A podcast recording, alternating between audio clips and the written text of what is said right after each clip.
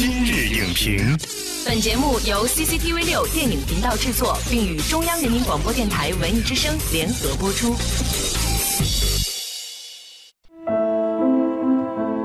我为什么要做一个演员？就是我的生命的轨迹就把我带到这个行业。你要分享给观众的是什么样的一个精神状态和一个价值观？我觉得这个是很重要的。我觉得演员是你只要做了这一行业，他天生带有责任感的。所以希望有一个分享，而且也希望有一个保留，有一个记录式的。就我们请大家公认的优秀的演员，他们怎么去准备角色，怎么去看待演员这个职业，也很想体验他们的一些感受，体验他们的一个创作过程。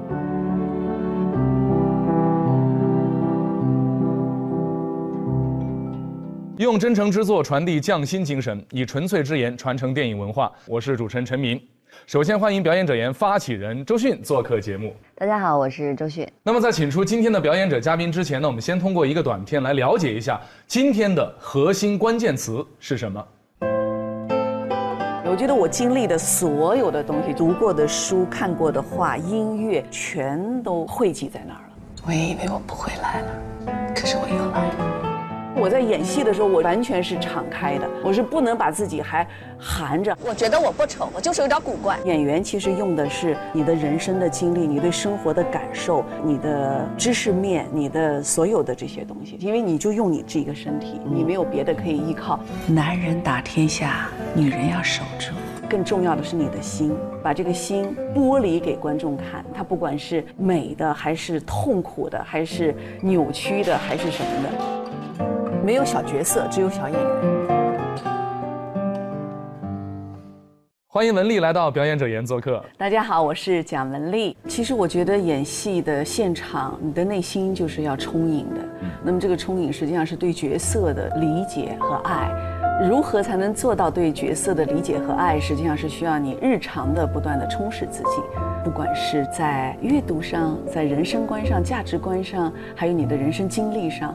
这样你才能达到一个高度去理解和认识角色。我觉得有那种天生的对好多事情比较敏感。那比如说，就是说像一坐下来你就会这样子去观察或者去吸收的话，可能也是一种职业习惯。其实对于演员来说呀，很多时候可能自己在做演员之前的人生经历，就是充实自己的第一步。那文丽在考这个电影学院的时候，考官出了一个题，做小品是吧？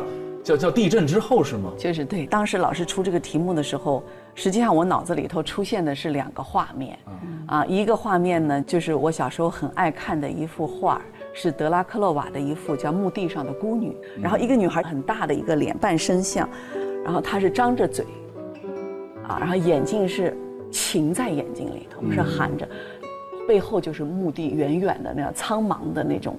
原野的感觉，还有一个画面就是格丽泰贾宝演瑞典女王，嗯。嗯，有一个很长的好几分钟的一个长镜头，对，就是他国破家亡，对，当时是一个经典的镜头，他面无表情，但是他给的内容是非常丰富的，因为你国破家亡，你的任何的眼泪和任何的这个东西都不足以表达你的那种悲痛，悲痛。你的绝望，然后就觉得眼泪快要出来了，我就抬起了头，就像那幅画一样看着天空。所以就说灵感从各个地方来，地方来。对，其实你一一个声音、一个味道、一个照片，嗯，一一个阳光，这都是会有东西的。嗯其实我没有做任何功课，但是我考完那一天，我觉得太太痛快了。嗯，就是我，我，我，我，我长长到这么大，我觉得我从来没有。一天我能够那么淋漓尽致的把我自己表达一次。那周周迅小时候，他他们家就电影院的。哦，对，所以我说我的那个刚开始的会表演，现在回想起来，其实都是小时候看的电影啊，就是的那些表演的重复。一九九一年的时候呢，周迅也迎来了自己的处女作，是谢铁骊导演的《古墓荒斋》，对对吧？当时你还记得那个时候在演一个？小狐仙的时候是怎么去准备这个角色吗？我都一直是记忆式的重复嘛，因为我看了这么多的电影，我大概知道这个地方可能要掉眼泪，那个地方怎么样，是那样子的。你好厉害，对，第一部戏就知道了。对，哦，眼珠动的都根本没有路线的，无路线可追啊。而且我第一部戏，因为我是我我说话结巴，然后那时候特别我的注意力全在就是说不要结巴，不要结巴 那种。文丽的第一部作品是《悬崖百合》。对，当我去演的时候，我觉得我什么都不会。他像周迅，他还有每天在看片子的这个经历，他还可以借鉴哈哪个演员。反正我自己就是蒙着就把它演完了。但是真的是过了好多年以后，我才知道。就像考电影学院的时候，你不懂得表演，嗯，但是其实你那个时候表演其实是最好的，对。路了那个直接，对，直接。就像我不懂得怎么演这个角色，我再也没有那个时候的青涩了。我们刚上学的时候，我们老师就跟我们讲，这个叫无表演的表演是表演的最高境界。老师给我们指举了很多的例子哈，包括那个时候特别大家都知道的那个就是高仓健嘛，是吧？啊，高仓健喜欢的，对，他就说你看他的那张脸，他没有任何的表演。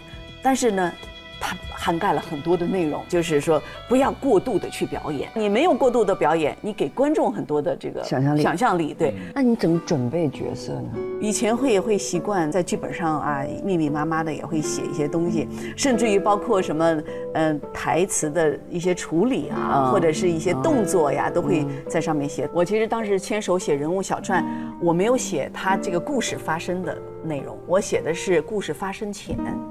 对，就是他生在一个什么家庭，我就给他编故事啊。我实际上后来有一段时间，突然就觉得啊，就是太演了，就是设计感太强了，所以就开始慢慢就调整自己，就觉得应该不要那么去呃设计，啊，不要去想事先去想的太多。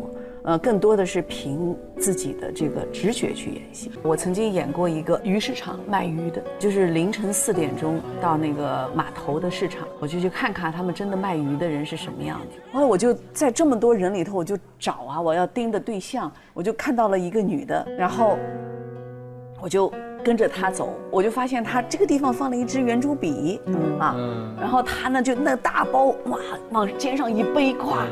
那么大的一个包，完了，一卸，然后都特别开心，拿着笔就记在这儿，记在膀子上，他都没有纸，没有别带别的，就这个多少斤好记一下，啊，然后哇还打情骂俏，就跟那些称重的或者是什么的，我就从他身上，我就赶紧记下来他有哪些特点，因为你演一个跟你特别远的角色嘛，哈，你没有这样的生活，你真的到那个环境里头，你会找到很多很多你需要的素材。周迅的建议呢？千万不能给女演员或者是男演员去灌输二十岁到三十岁是最美好的那十年，因为随着你生活的阅历跟你年岁的增长，他那个角色才会有深度。本栏目视频内容，请关注 CCTV 六电影频道，周一到周五每晚十点档《今日影评》。